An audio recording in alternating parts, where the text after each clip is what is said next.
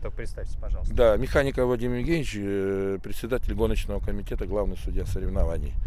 Считаю, что результаты оправдали ожидания. Ветер был очень э, крепкий, разного направления, изменчивый. От 7 до 35 даже узлов у нас было. Правда, мы, конечно же, э, прекратили гонку в этих условиях, но мы все равно продолжали оставаться на воде и гонялись дальше.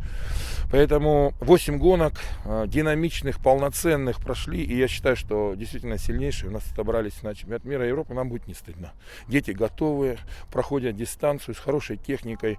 Ну, конечно, есть над чем работать, но это уже, скажем, дело времени. Я думаю, что за тот месяц, который остался нам для подготовки, мы сумеем какие-то огрехи исправить. И есть надежда, что наши дети покажут результат, ну, по крайней мере, лучше, чем показывали раньше.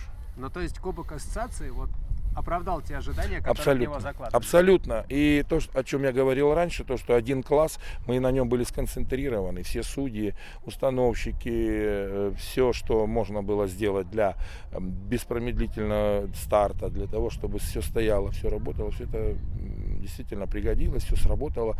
И у меня претензий больших нет э, к организаторам.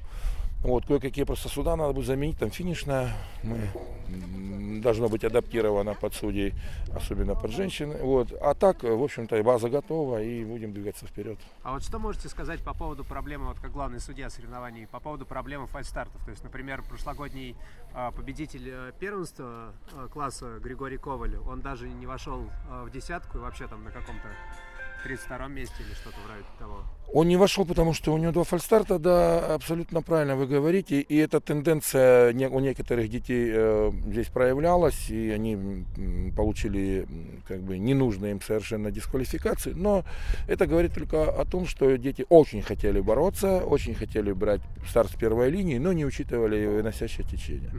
И, соответственно, получались небольшие фальстарты. фальстарты. Кто-то попал один раз, кто-то два, к сожалению. Ну, так бывает, это спорт.